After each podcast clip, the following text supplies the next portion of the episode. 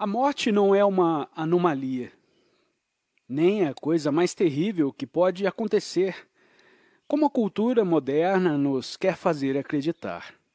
A morte é a coisa mais natural do mundo, tão natural quanto o seu outro extremo, o nascimento, e tão inseparável da vida quanto ele. Lembre-se disso quando estiver ao lado de uma pessoa à beira da morte. É um grande privilégio e um ato sagrado estar presente à morte de uma pessoa, testemunhando e acompanhando. Quando você acompanhar uma pessoa que está morrendo, não negue qualquer aspecto dessa experiência. Não negue o que está acontecendo, nem o que está sentindo. Reconhecer que você não pode fazer nada talvez lhe dê uma sensação de desamparo, tristeza ou raiva. Aceite o que sente. Depois, siga em frente. Aceite que não há nada que você possa fazer. Aceite isso completamente. Não é você quem controla. Entregue-se profundamente a cada aspecto dessa experiência. Entregue-se aos seus sentimentos, assim como à dor e ao desconforto que a pessoa à morte possa estar sentindo.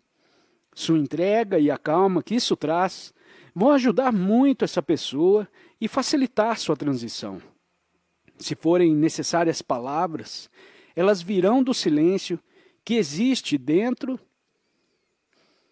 de você, mas serão secundárias. Com o silêncio vem a bênção e a paz. Se você sofre uma grande perda, seja de um bem material, a morte de uma pessoa querida, a perda da reputação, do emprego, de uma parte do corpo, alguma coisa dentro de você morre.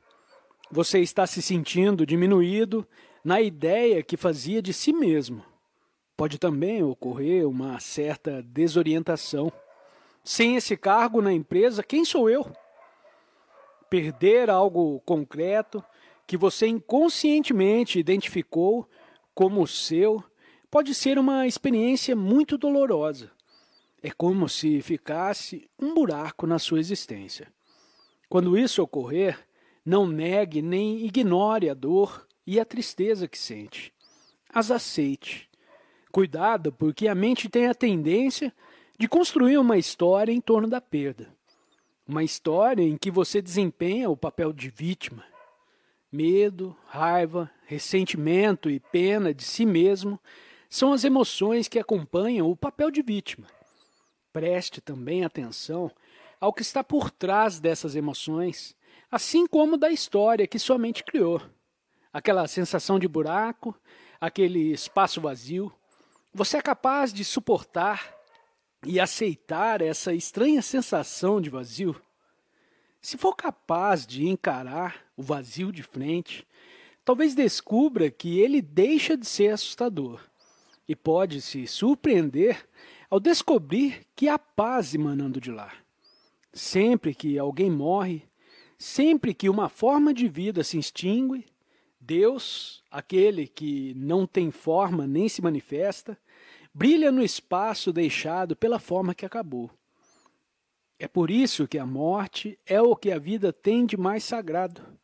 É por isso também que a paz de Deus pode chegar a você através da contemplação e da aceitação da morte.